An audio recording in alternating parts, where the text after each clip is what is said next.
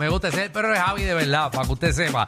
Y llegó el más que sabe perro, el perro mayor, el Dog Guru. ¿Cómo está? ¿Cómo estamos, mi gente? ¿El fin de semana bien? The Show. Oh, bien. Está en culebra. Llegaste ahorita, llegaste ahorita. Llegó ahorita, montó una Danilo no avioneta. llegó, Danilo no llegó. No, Danilo no viene. Danilo no viene. Está en unas muy merecidas vacaciones. eh, así que que se vaya a disfrutar. eh, pero nada, nosotros estamos corriendo el agua al lado. Estamos Eh, ready. Así que dinos, papi, eh, cuéntanos, eh, el temita de hoy. Veo que es cómo puedo hacer que mi perro me entienda. Eh, porque la gente le grita y nunca me hace caso. Ese es el tema. Ese, ese tema es medio complicado. O sea, es Ajá. sencillo, pero es complicado porque la gente, ¿verdad? Cuando tienen perritos, rápido tratan de comunicarse como un humano. Ajá. Lo cual no está mal porque somos seres humanos, pero especie, ellos son perros y especie, nosotros somos humanos. So, la comunicación cambia drásticamente. Ok. Te explico cómo es el proceso. Cuando yo estoy con un personaje eh, nuevo y el perro no está haciéndole caso nada al dueño y el dueño está con gritos y ya está medio frustrado, yo lo que le explico es este proceso. El perro nace ciego y sordo. Ok. So, su cerebro le da mucha importancia a lo que es el hocico, la nariz Ok. los primeros 15 días él sobrevive por el hocico. Entonces, el perro va a, a encontrar a su mamá, la comida, todo lo encuentra con el hocico. Después, 15 días luego, Qué interesante. 15 días luego. O sea, ellos yo pensé que era una metáfora lo que tú estabas diciendo, pero no, es de verdad. No es de verdad, nena, esto pero para prestar. Esto es cierto. Yo Esto es- estoy, yo estoy acá, pero yo estoy escuchándolo, pero yo estoy imaginando que él está contando una historia para darnos un ejemplo de, de cómo un perro no, Esto, esto no es cenicienta. Mira, Magda, tu perro cuando tenía, cuando nació era ciego y sordo. El perro de, de Alejandro, mis perros, todos los perros nacen ciego y sordo. Esto es psicología canina.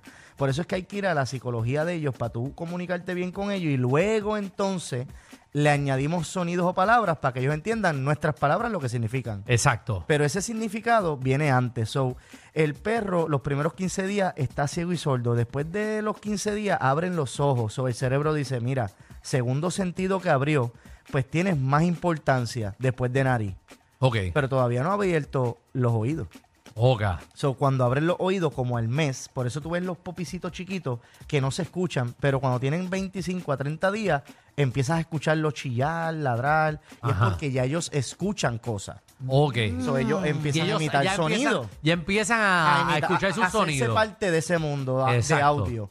Entonces, pero el cerebro dijo, primero es olfato y esto es un aproximado, ¿verdad? No me vengan a...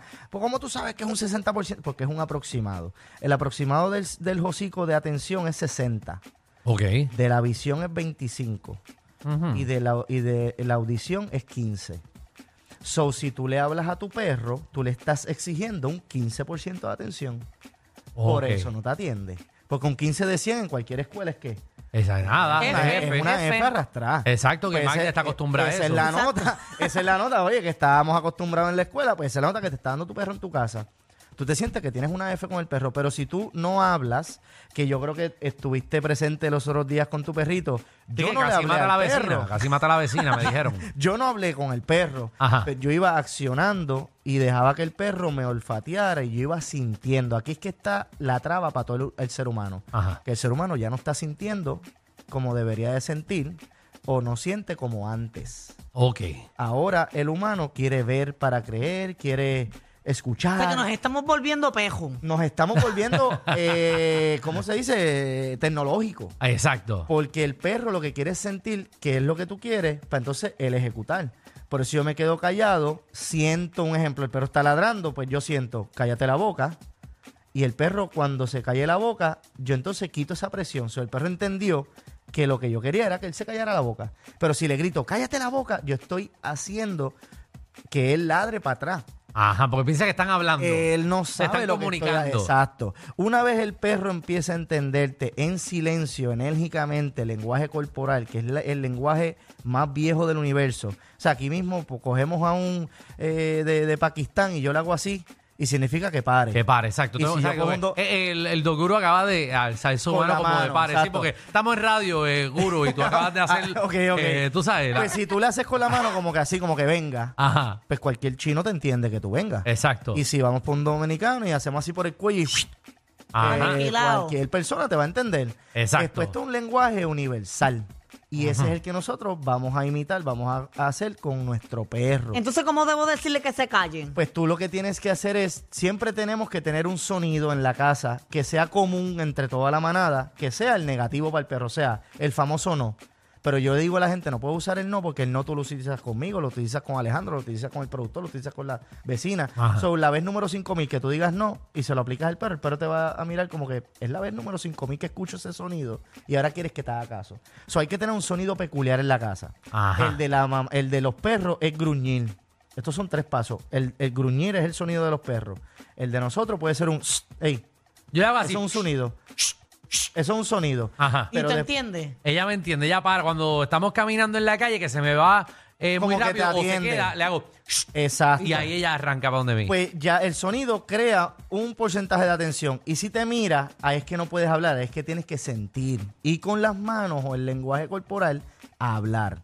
Ajá. O si tú quieres que se calle, el perro te va a mirar. Pues tú te le quedas mirando y con la mano puedes hacerte así en la boca, como, como un shh.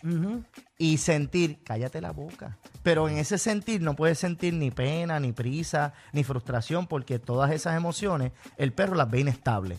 Ok. Tienes que estar tranquilo para que el perro te vea estable y te haga caso y se calme. Una vez él se calme, tú le quitas la mirada y la presión de encima y ahí cumpliste con el regaño con un perro.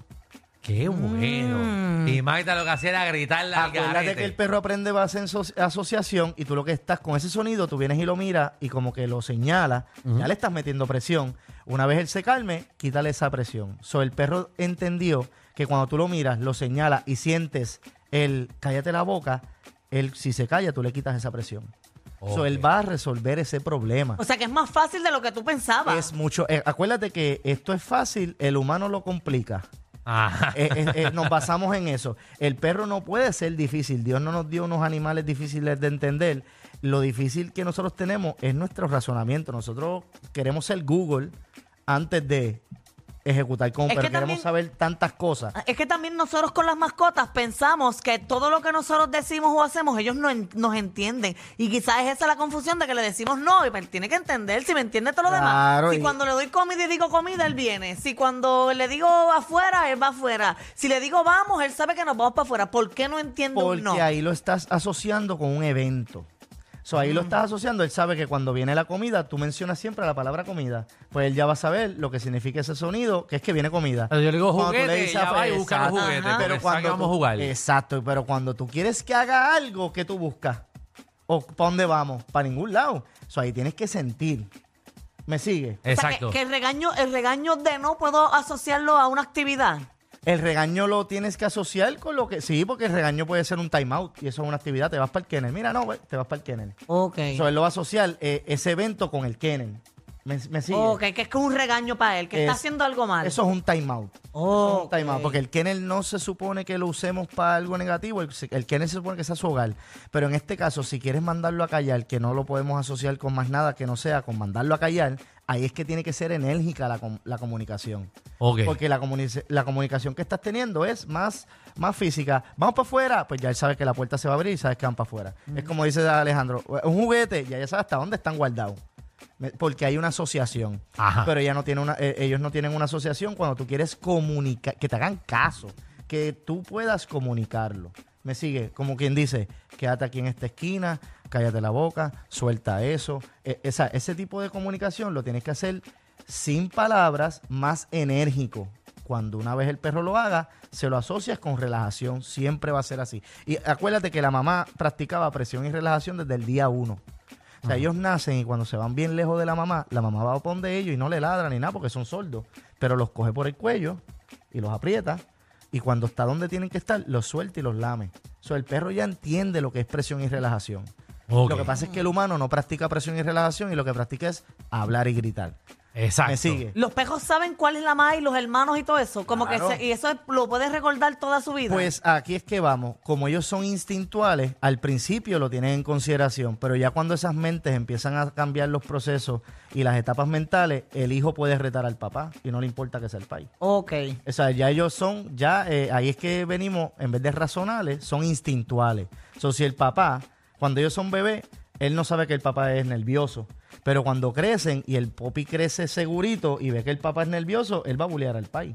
Como que tú, tú no eres el papá nada aquí. Tú Ah. O sea, que- nervioso. Que, que eso se, lo, se les llega a olvidar, o como quien dice, se le olvida. Exacto, no, no los retienen para toda su vida. Ellos se van a ir a lo instintual eh, que, que, que es. Ellos van a seguir energías estables. Si el papá es nervioso, con el papá no se van a llevar.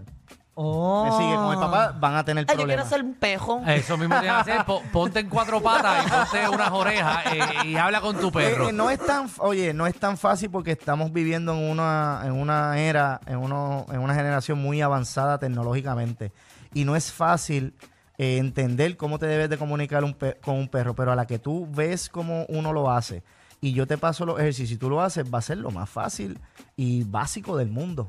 Muy bien. Así que ya todo el mundo sabe más o menos de estar gritándole eh, a su tienen que gritar. mascota, eh, te tienen que gritar. eh, sienta a su mascota, eh, ye- eh, que, que- que te Entiéndela. entienda, eh, que, que sienta tu movimiento. eh, Que sienta tu aura, tu, tu así energía, tu mismito, eh, energía. tu energía. Así que no le grites porque no entiende. Acuérdate, es animal. No, si le gritas, él lo que está entendiendo es que estás bien frustrado. Exacto. te va a bullear, es lo que va a hacer. Y si le empieza a gritar, más animal es usted. Así que, eh, Don Guru, decimos ¿cómo te nosotros, lo conseguimos? dice el vecino tuyo que te está escuchando gritar. Exacto, ven este animal gritándole a otro animal. Eh, cuéntanos, ¿dónde te conseguimos? 787-530-2514. Si estás teniendo una situación con tu perrito en, en algún lugar de Puerto Rico, vamos y te ayudamos. Así mismo es, así que todo el mundo, el Dog Guru de Pomildy. Vamos allá.